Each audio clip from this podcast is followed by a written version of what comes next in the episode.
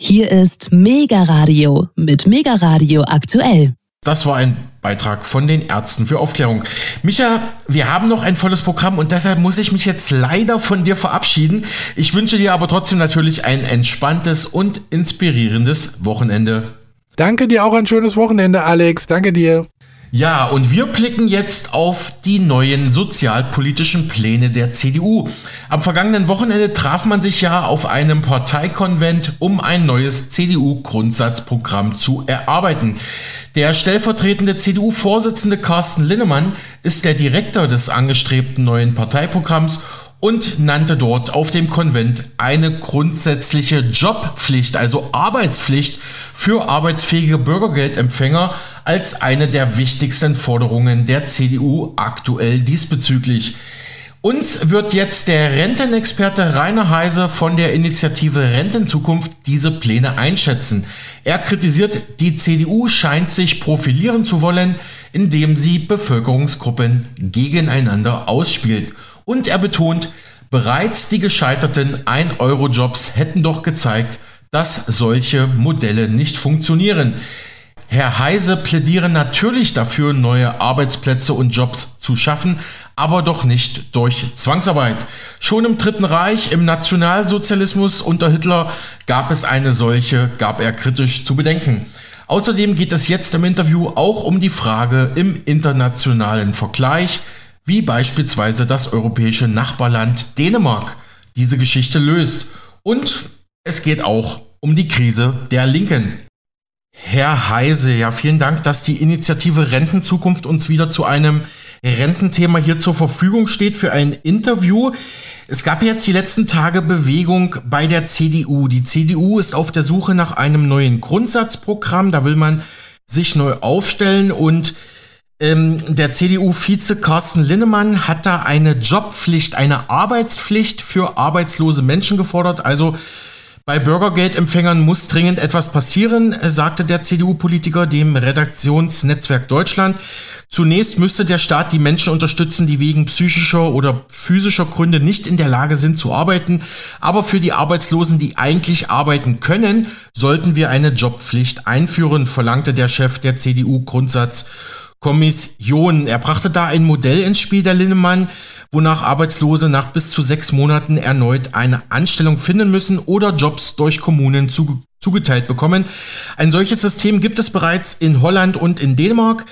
Die Personen müssen dann nach drei oder sechs Monaten einen Job annehmen. Ja, das ist jetzt mal so der Hintergrund. Ähm, Herr Heise, wie schätzen Sie als Rentenexperte diese Pläne der CDU ein?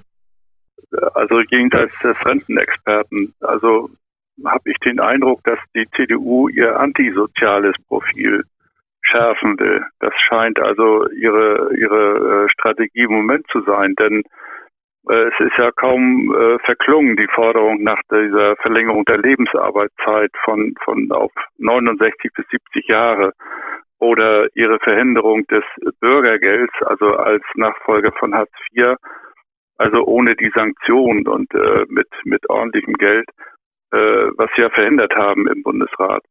Kommt jetzt also das nächste, dass sie ähm, ja meinen, also eine Jobpflicht äh, einführen zu müssen für Menschen, die Sozialtransfers beziehen. Und da kann ich nur sagen, dass äh, Herr Merz, der auch in das gleiche Horn äh, stößt und, und auch Herr Lindemann äh, von der Gesetzeslage anscheinend äh, keinen Schimmer haben. Und schlimmer noch, dass also in der gesamten Grundsatzkommission das der Fall zu sein scheint. Also dass niemand dort anscheinend mitgekriegt hat, dass es eine Jobpflicht bereits gibt. Okay. Das war jetzt ein bisschen polemisch natürlich. Natürlich geht davon mhm. aus, dass sie durchaus die Gesetzeslage kennen. Aber also sie haben irgendwie Gründe, das trotzdem aufzudrehen. Ha. Herr Heise, äh, wie, wie meinen Sie das? Es gibt bereits eine Jobpflicht? In welcher Hinsicht? Naja, Hartz IV ist ja nun mal äh, seit 2005 äh, in diesem Land, in der Welt. Und äh, ja. mit Hartz IV gibt es diese Jobpflicht. Und zwar, also muss ja dazu auch sagen, äh, im Jahr 2000 hat man ja, ich glaube 2000 war das, hat man die Berufsunfähigkeitsrente abgeschafft, ne, die ja einen Berufsschutz, einen, einen äh, Qualifikationsschutz quasi äh, ja in einem bestimmten Rahmen gegeben hat. Das hat man abgeschafft.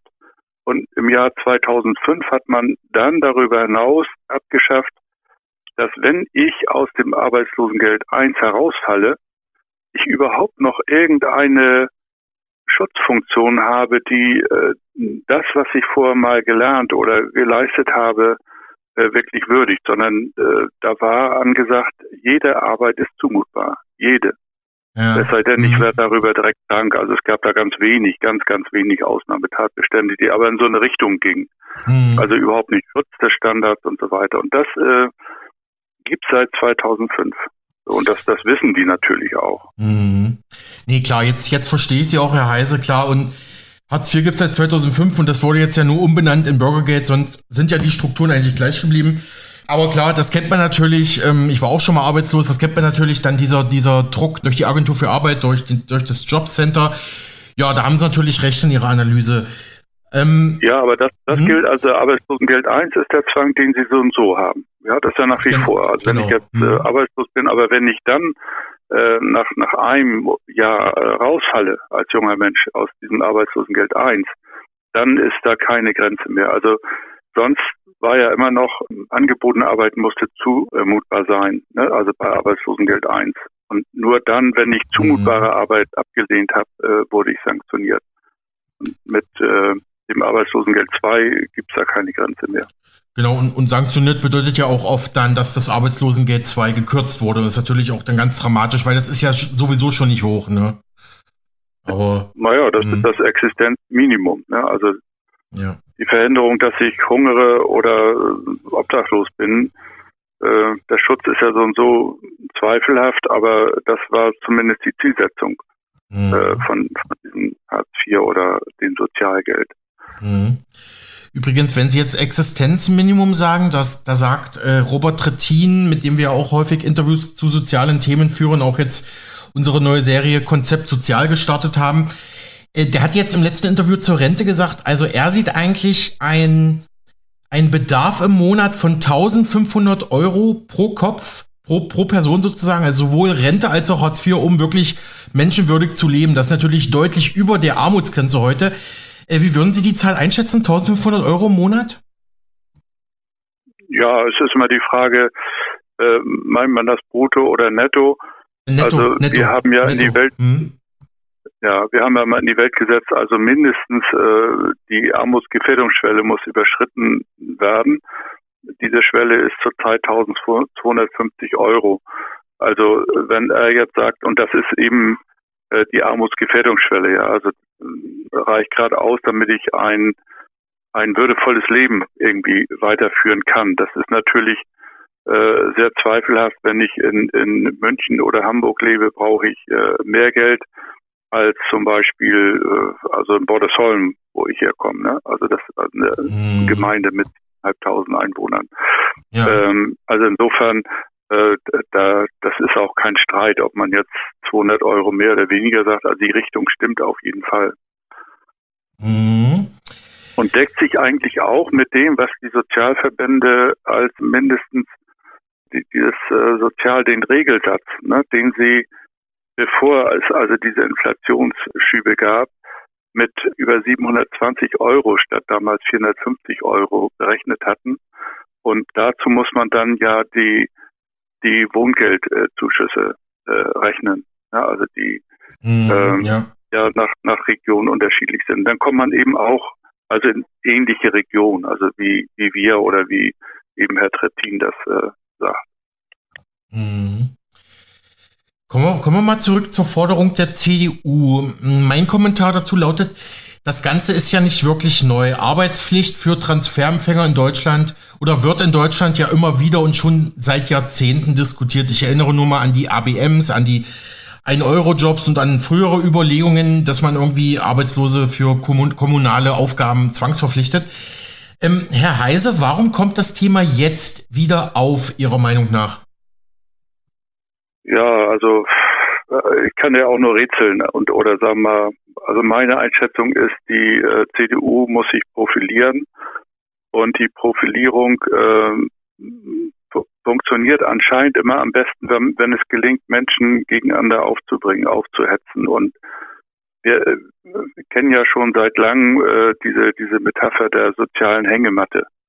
Ja, also dass das Land voll äh, ist mit Faulenzern, die sich einfach von der Allgemeinheit äh, aushalten lassen.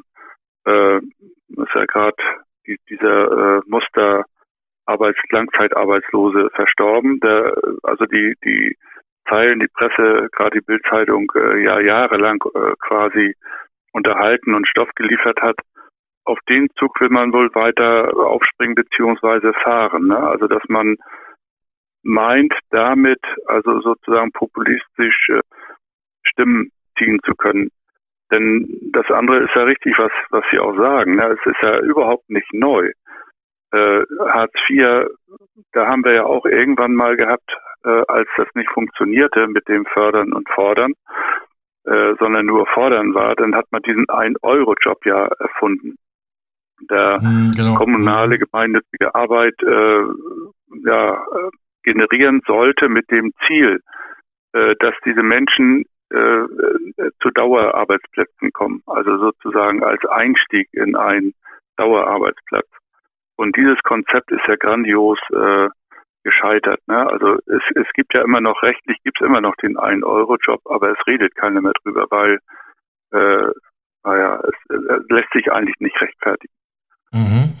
Aber das ist interessant, dass, dass rechtlich der 1-Euro-Job noch besteht. Herr Heise, ich erinnere mich dann noch an meine ähm, Kindheit und Jugend in den 90er Jahren. Da, ähm, also ich komme aus einer Region, ich komme aus einer sehr strukturschwachen Region in Ostdeutschland, wie man so schön sagt, aus Sachsen-Anhalt. Und da war das ein, natürlich ein ganz großes Thema, weil da gab es natürlich auch viele Langzeitarbeitslose, die es dann nie nach der Wende geschafft haben, irgendwo nochmal beruflich Fuß zu fassen. Sie wissen ja, wie das, wie das war. Man hatte seine Ausbildung, seinen, seinen festen Job in, in der DDR-Fabrik, sage ich jetzt mal, und das ist natürlich alles den Bach runtergegangen nach, nach 1990 und dann mussten viele auch diesen 1-Euro-Job übernehmen und ich weiß noch, dass damals meine Familie schon gesagt hatte, das ganze Konzept kann nicht funktionieren. Das sind, das sind jetzt mal für den Moment billige Arbeitskräfte, aber irgendwie, ich, ich glaube, es waren 5% oder 10%, die da überhaupt den Sprung dann in eine reguläre Arbeit da, da darüber äh, geschafft haben, ne? Hm. Ja, ja, das ist dann eben die Erfahrung, die ich habe jetzt die Statistik nicht vorliegen, aber ich habe es gelesen, dass also der Effekt kaum darstellbar ist. Also die, die, mhm. der, der Übergang von äh, ein Euro-Job in eine unbefristete Stelle. Der CDU-Politiker Linnemann, der ja jetzt dieses neue CDU-Grundsatzprogramm damit ausarbeiten soll, der hat ja Dänemark und die Niederlande als Vorbilder genannt. Äh, speziell was die Rente angeht, hatte Robert Trittin zuletzt im Interview mit uns auch Dänemark gelobt. Sie verweisen immer wieder auf die guten Renten in, in Österreich. Ähm, hat man da irgendwelche europäischen oder internationalen Erfahrungswerte, Herr Heise? Also, indem man Arbeitslose eben ja zwangsverpflichtet arbeiten zu gehen, dass sie dadurch auch rauskommen aus ihrer Misere? Gibt es da irgendwelche, hm.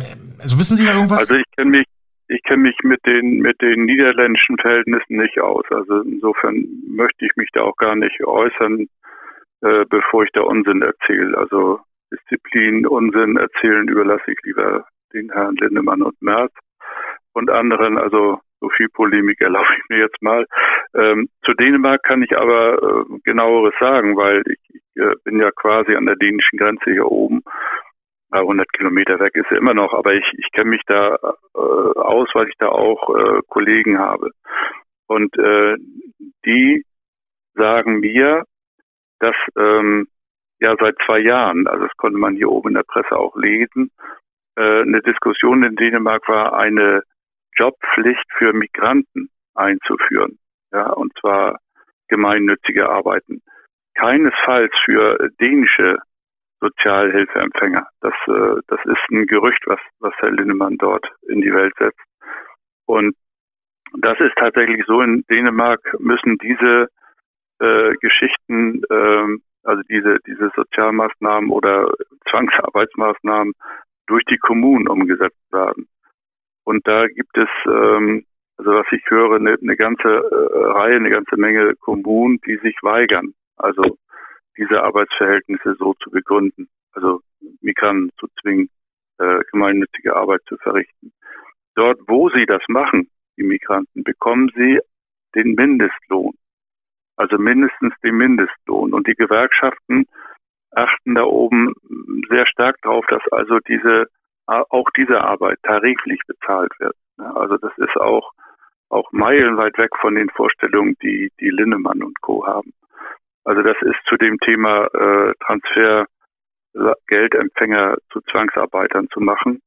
Ähm, das ist da oben natürlich auch entstanden, ja, weil es dort äh, auch gewisse Richtungswechsel gibt. Ne? Also die Sozialdemokratie in, in Dänemark rutscht ein Stück nach rechts ab und ja, verrät auch an solchen Stellen in einer gewissen Weise ihre, ihre äh, Grundsätze, die sie auch da mal hatte. Und zur Rente, ja, ist es so. Natürlich ist, äh, hat er auch da der Kollege Trettin völlig recht. In äh, Dänemark äh, heißt die Rente, die gesetzliche Rente Volkspension. Und diese Volkspension wird zu 100 Prozent aus Steuern bezahlt.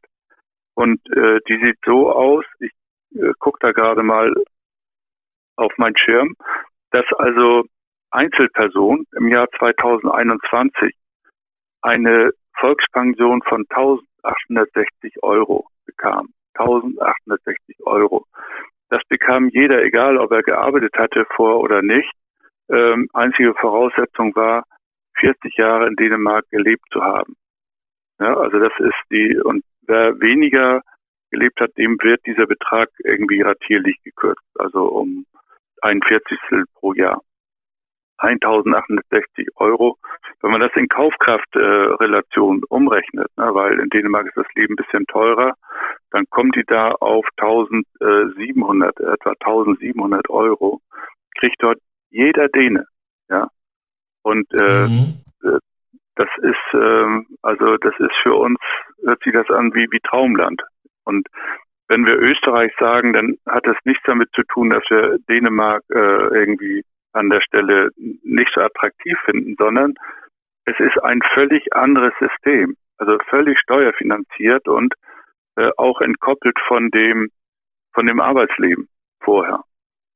Also in Dänemark gibt es auch äh, gewisse Zusatzrenten, äh, die aber relativ gering sind. Also eine allgemeine Zusatzrente ungefähr 100 Euro zusätzlich und dann Betriebsrenten, die auch da sehr unterschiedlich ausfallen. Aber diese Volkspension ist einfach das, das meint der Kollege Trettin wohl, also als, äh, als gutes Vorbild. Das kann ich durchaus unterschreiben. Hm. Ich habe hier nochmal geschaut, Herr Heise. Ich habe was beim Statistischen Bundesamt gefunden, Angaben zum 1-Euro-Job und wie dann die prozentuale Verteilung war, wer danach eine richtige Arbeit, eine sogenannte sozialversicherungspflichtige Arbeit erhalten hat. Das waren jetzt ein bisschen höher als die 10%, die ich da vermutet habe, aber auch nicht wirklich. Ähm, ich sage jetzt mal, Männer in Ostdeutschland, die 36 Monate einen 1-Euro-Job nachgegangen sind, die haben nach 36 Monaten, also 13% dieser Männer haben nach 36 Monaten einen richtigen Job bekommen und und 14% der Frauen in Ostdeutschland haben einen richtigen Job bekommen. In Westdeutschland waren es bei den Männern 15% nach 36 Monaten einen Eurojob und bei den Frauen auch 15 Prozent. Nach, ja. ich erzähle noch mal weiter. Nach 72 Monaten ein Eurojobber bei den Männern in Ostdeutschland waren es 20 Prozent, die einen richtigen Job erhielten und 21 Prozent bei den Frauen in Westdeutschland. Nach 72 Monaten ein Eurojobberei 21 Prozent bei den westdeutschen Männern und 20 Prozent bei den westdeutschen Frauen. Gut, das ist jetzt, klar, ist jetzt 10 Prozent mehr, aber ist auf jeden Fall nicht, nicht die Welt, wie man sagt, Herr Heise, ne? Nicht die Welt und die Frage ist auch, wie viel, wie viele Leute haben 72 Monate gearbeitet. Ne? Das, äh, Durchgehalten auch. Also ne? auf jeden mhm. Fall, auf jeden Fall nicht die, die Welt und was man dazu ja auch äh, bedenken muss oder im Hinterkopf haben muss, die Verwaltung dieser, dieser äh, also Arbeitsverhältnisse, ein Euro Job und die, die Gelder, die dann dort verrechnet wurden, ähm, das, die, die haben ein Vielfaches von, von dem gekostet, was die einen Euro Jobber bekommen haben. Also für ihre Leistung von ein Euro die Stunde. Ähm, äh, also ich habe damals seinerzeit, als es hochkam, äh, gelesen, die Kosten legen zwischen 400 und 500 Euro je ein Euro Jobfall, ne, also monatlich. Mhm. Und das sind ähm, Also da muss man sich wirklich fragen. Also ich, ich glaube, das ist auch der Grund, weswegen man gesagt hat, also oder was, weswegen man überhaupt nicht mehr drüber redet, weil das äh, Kind ist im Brunnen und und da bleibt es jetzt auch. Wir müssen an dieser Stelle ganz kurz unterbrechen für die Nachrichten, sind dann aber gleich wieder da. Hier ist Mega Radio aktuell. Willkommen zurück zur zweiten Stunde Mega Radio aktuell am heutigen Freitag weiterhin mit Alexander Boos und ohne große Vorrede gleich wieder rein in unser neues Interview mit Rainer Heise zu den neuen Sozialplänen der Union. Ja, also summa summarum, keine Erfolgsgeschichte, wie Sie sagen, Herr Heise. Aber Herr Heise, wir könnten ja jetzt mal die CDU-Vorschläge mal ganz positiv äh, wahrnehmen. Dazu meine Frage, könnte man nicht über diese Maßnahmen gemeinnützige Stellen mehr unterstützen, also auch Kom Kommunen mehr unterstützen? Ich sage jetzt mal, wenn man einfach nur den, den Garten vom Kindergarten pflegt oder, oder Fußgängerwege kehrt, also mal ganz einfache Sachen, oder ist das Ganze für Sie trotzdem eine Luftnummer? Oder können, ja, könnten also Kommunen also da profitieren? Eine, Luft, eine Luftnummer überhaupt nicht, sondern eine Bedrohung, äh, ne? nämlich für für insgesamt äh, Arbeit, die äh, Löhne generiert, die, die nicht zum Leben reicht. Also äh, gemeinnützige Stellen sind nun mal gemeinnützig und sollen es auch sein. Und dazu gehört natürlich, dass die Allgemeinheit, also die, die Steuerzahler, das äh, bezahlen. Und äh, Bezahlung heißt anständig bezahlt. Äh, ne? Und das heißt mhm. also mindestens nach Tarif. Da, da gucke ich jetzt wirklich mal nach Dänemark. Klar. Mhm. Also solche Arbeiten heißen dort also Mindestentgelt und der liegt äh, oben über 13 Euro. Und die Gewerkschaften bestehen darauf, dass auch solche Arbeiten nach Tarif bezahlt werden. Also wenn das gemeint ist, dann bin ich äh, natürlich auch dafür, dass man mehr gemeinnützige Arbeit schafft, aber um Gottes Willen nicht äh, als Zwangsarbeit. Mhm. Da drängt sich mir immer die Frage auf, Herr Heise. Ich meine, wir reden ja immer in Deutschland und in Europa von der Europäischen Union, vom europäischen Einigungsgedanke. Dänemark ist unser direkter Nachbar im Norden und es gibt auch genug äh, Kooperation, sei es im militärischen Bereich, sei es im, im Handelsbereich zwischen Deutschland und Dänemark. Aber genau bei diesen Sachen schaut man als deutsche Bundesregierung nicht. Man könnte ja was lernen von Dänemark in der Geschichte. Das, ich verstehe das nicht. Man, man predigt immer europäische Zusammenarbeit, aber gerade in diesen sozialen Feldern bleibt die doch häufig aus. Oder täuscht mich da der Eindruck? Nö, das täuscht überhaupt nicht, sondern also man muss schon davon ausgehen, das hat eine gewisse Systematik. Also wenn Sie Politiker sagen, dann würde ich äh, die, die Hauptmedien, ja, die Meinungsbildung bildenden Medien dazu nehmen, die also nicht, einfach nicht berichten. Oder wenn, dann ist es so, so ein, auf den exotischen Seiten mal äh, so, so ein Hinweis. Aber das, was in Dänemark passiert, auch was in Österreich passiert, also wenn, wenn das hochkommt, wird es sofort äh, bekämpft und relativiert und ist gar nicht so und man muss dies und jenes beachten. Äh, und ich glaube, ich hatte schon mal gesagt, wenn ich in die Altersversorgungssysteme reingucke, ne, dann sehe ich, äh, das sind Euro, also äh, Daten der, der Europäischen Statistikbehörde, dass die äh, äh in Deutschland 10,3 Prozent des Bruttoinlandsprodukts für die Altersversorgung die obligatorische Altersversorgung Rentner und Beamte ausgegeben wird. Das sind in Österreich 13,3, in Frankreich 14,4, in Italien 15,4. Ich meine, das ist doch, äh, ich finde es interessant. Und warum bringen Medien sowas nicht? Oder dass die ähm, Rentenversicherungsbeiträge, ja, also hier mit 18,6 sehr niedrig sind. In äh, Österreich eben 22,8 Prozent sind und da bricht die Wirtschaft nicht zusammen. In, in Frankreich, wenn man alles zusammenrechnet, sind es fast 28 Prozent, die dort für, für Rentenversicherungen ausgegeben werden als Beiträge. Oder auch äh, Schweden. Wenn man in Schweden mitrechnet, was bei uns äh, auch drin ist, also die äh, Invalidenrente und die äh, Hinterbliebenenrente, dann sind die Schweden auch äh, nicht bei 18,5 Prozent, was sie allgemein zahlen, sondern dann ist der Beitragssatz dort auch bei 27 Prozent. Ne, und wenn hier in Deutschland der Beitragssatz für die Rentenversicherung über 20 Prozent klettert, dann, dann schrillen die Alarmglocken. Dann sagt man, äh, unbezahlbar, die, die Jugend wird ausgebeutet und irgendwie, und dieser ganze Zusammenhang, also internationales Benchmarking, gibt es anscheinend nur, wenn es darum geht, die Steuerbelastung deutscher Unternehmen äh, darzustellen. Dann, äh, dann können sie sich gar nicht mhm. einholen, Vergleiche mhm. Äh, also darzustellen. Ne? Mhm. Und wie gesagt, das ist äh, mhm. nicht nur nicht nur verdrängt durch die Politik, die hat da sicherlich dann gute Gründe, ne? also von ihren Schandtaten abzulenken, äh, ist ja, ist ja immer gut. Aber dass die Presse also ihre ihre Aufgabe an der Stelle derartig vernachlässigt, das ist äh, für die Presse unverzeihlich, finde ich. Also als vierte Macht im Staat muss sie hinterfragen, muss sie aufklären und äh, versagt aber an vielen, vielen Stellen, finde ich. Ja, Herr Heiser, also da kann ich Ihnen nur zustimmen. Und, und deswegen bin ich auch froh, dass es solche Interviews wie zwischen uns beiden gibt irgendwie.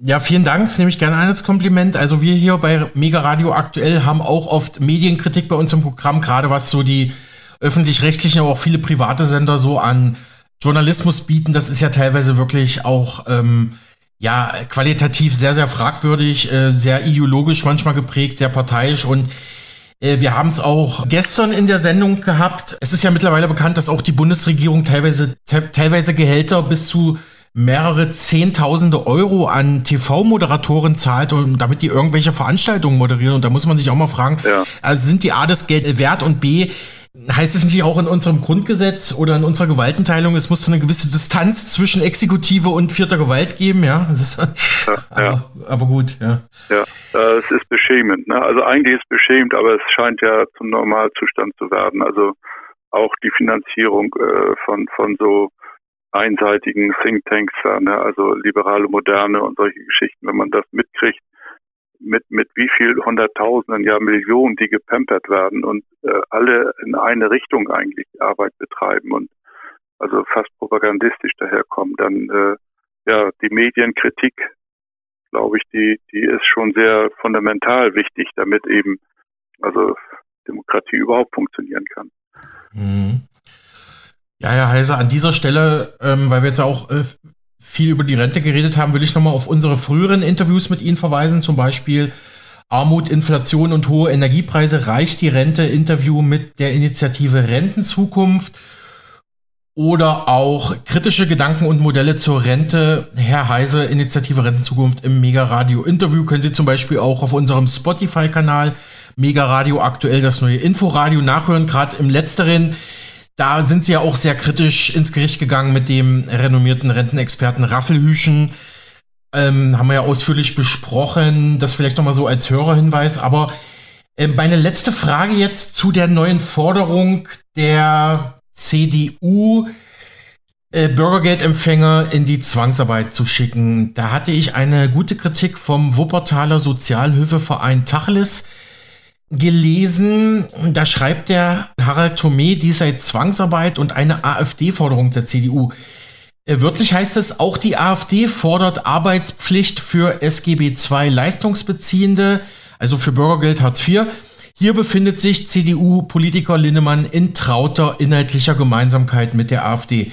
Zu der von Linnemann geforderten Arbeitspflicht sagt dieser, wer den Job nicht annehme, müsse dann gezwungen werden, das Bürgergeld müsse gekürzt werden und es sollten Sach- statt Geldleistungen vergeben werden. Also wieder die Sanktionen, über die Sie ja auch schon sprachen, Herr Heise. Laut CDU-Mann Lindemann sei das keine Zwangsarbeit. Die allgemeine Definition von Zwangsarbeit lautet aber, wenn Menschen unter Androhung einer Strafe oder eines sonstigen empfindlichen Übels gegen ihren Willen gezwungen werden, eine Tätigkeit durchzuführen. Und das wäre das dann. Sanktionen, Sachleistungen und sogar Kostenersatz sind laut Tacheles definitiv Drohungen mit einem empfindlichen Übel. Ansonsten hat Linnemann offensichtlich die aktuell gültige Rechtslage nicht im Blick, denn das Gesetz formuliert bereits seit 17 Jahren die Arbeitspflicht von SGB II. Leistungsbezieher, haben Sie auch gesagt, Herr Heise. Ähm, das steht äh, im SGB II, Paragraph 2, Absatz 10, dann Zeile 31. Ich glaube, ich bin kein Jurist, ich hoffe, ich habe das jetzt richtig gesagt.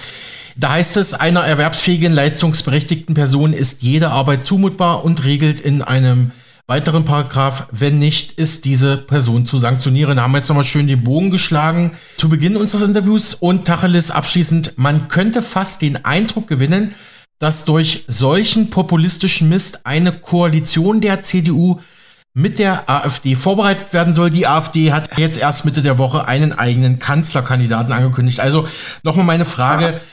Ist die CDU-Forderung eine AfD-Forderung, wie es ähm, Tacheles beschreibt? Und ähm, ja, vielleicht nochmal zur Zwangsarbeit generell, Herr Heise. Ja, also erstmal, wenn ich den Zettel jetzt hätte, würde ich, also die, das, äh, die Statement von Tacheles würde ich das sofort unterschreiben. Also ich äh, finde das alles äh, vollkommen richtig, was sie da gelegt haben. Aber äh, wenn ich den Blick ein bisschen erweitere, also dann gucke ich eben Hartz IV, wird ja richtig gesagt, seit 17 oder 18 Jahren in der Welt äh, mit der Zwangsarbeit. Und dann muss man äh, einfach das auch so hart sagen, wie es ist. Also die Zwangsarbeit steht in der Tradition der Arbeitsmarktpolitik der Nationalsozialisten. Das äh, ist so, das ist hart, aber ich sehe das nicht anders. Und in der Vergangenheit habe ich, äh, also wenn ich äh, zu tun hatte, und ich hatte häufig zu tun mit Kolleginnen und Kollegen aus der SPD, also in der Gewerkschaftsarbeit vor allen Dingen, wenn die sich über die AfD-Forderung nach Zwangsarbeit, ja, die, die ja auch schon länger in, im Raum steht, empört haben, dann habe ich denen immer gesagt, ja, aber Leute, Zwangsarbeit hat, haben SPD und Grüne äh, doch mit Hartz IV eingeführt. Und wenn ich das gesagt habe, dann habe ich immer betroffene und ratlose Gesichter gesehen. Also das muss man sich wirklich äh, vorstellen, was 2005 passiert war. Das war die Einführung von Zwangsarbeit. Ja, also wenn ich bestimmt, also eine beliebige Arbeit nicht annehme, wurde ich sanktioniert, wurde ich bestraft, wurde mir Geld gekürzt bis dahin, dass ich nur noch sachbezugsberechtigt war, also Gutscheine bekam, damit ich überhaupt irgendwas zwischen die Zähne bekam. All das gibt es seit 18 Jahren. Nicht erst dann, wenn die AfD womöglich mit der CDU koaliert. Die werden dann weitere Schweinereien natürlich austüfteln. Also das, was in Dänemark geht, also, ne, also in Richtung Migranten ins Visier nehmen, das kann ich mir gut vorstellen, dass das also von den beiden ordentlich betrieben wird. Wobei dann nochmal interessant sein wird, ob Migranten erster und zweiter Klasse existieren. Also ich sage jetzt mal die Kriegsflüchtlinge äh, Ukraine und die anderen Flüchtlinge aus dem Rest der Welt werden ja nun mal auch rechtlich äh, mittlerweile ziemlich unterschiedlich behandelt, was auch für mich ein sozialpolitischer und, und ein ja auch auch humaner Skandal ist. Also das mhm. ist einfach, äh, Zwangsarbeit gibt es hier seit 18 Jahren. Punkt. So. Mhm.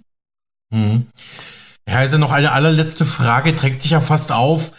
Jetzt ist natürlich die aktuelle Situation, das wäre natürlich der ideale Nährboden für eine starke Linke. Jetzt sehen wir aber in Deutschland, die Linke ist heillos zerstritten. Jetzt erst vor wenigen Tagen gab es jetzt diesen äh, Parteivorstandsbeschluss, ja, ähm, die Sarah Wagenknecht-Fraktion, also Sarah Wagenknecht und ihre Anhänger die mögen doch bitte ihr Mandat niederlegen. Hatten wir auch einen ausführlichen Beitrag hier bei uns im Programm, nämlich äh, da hatte der Sven Breyer, der ist linken Experte und Autor beim Promedia Verlag, der hat jetzt ein neues Buch geschrieben, Die Selbstzerstörung der Linken. Wir waren da.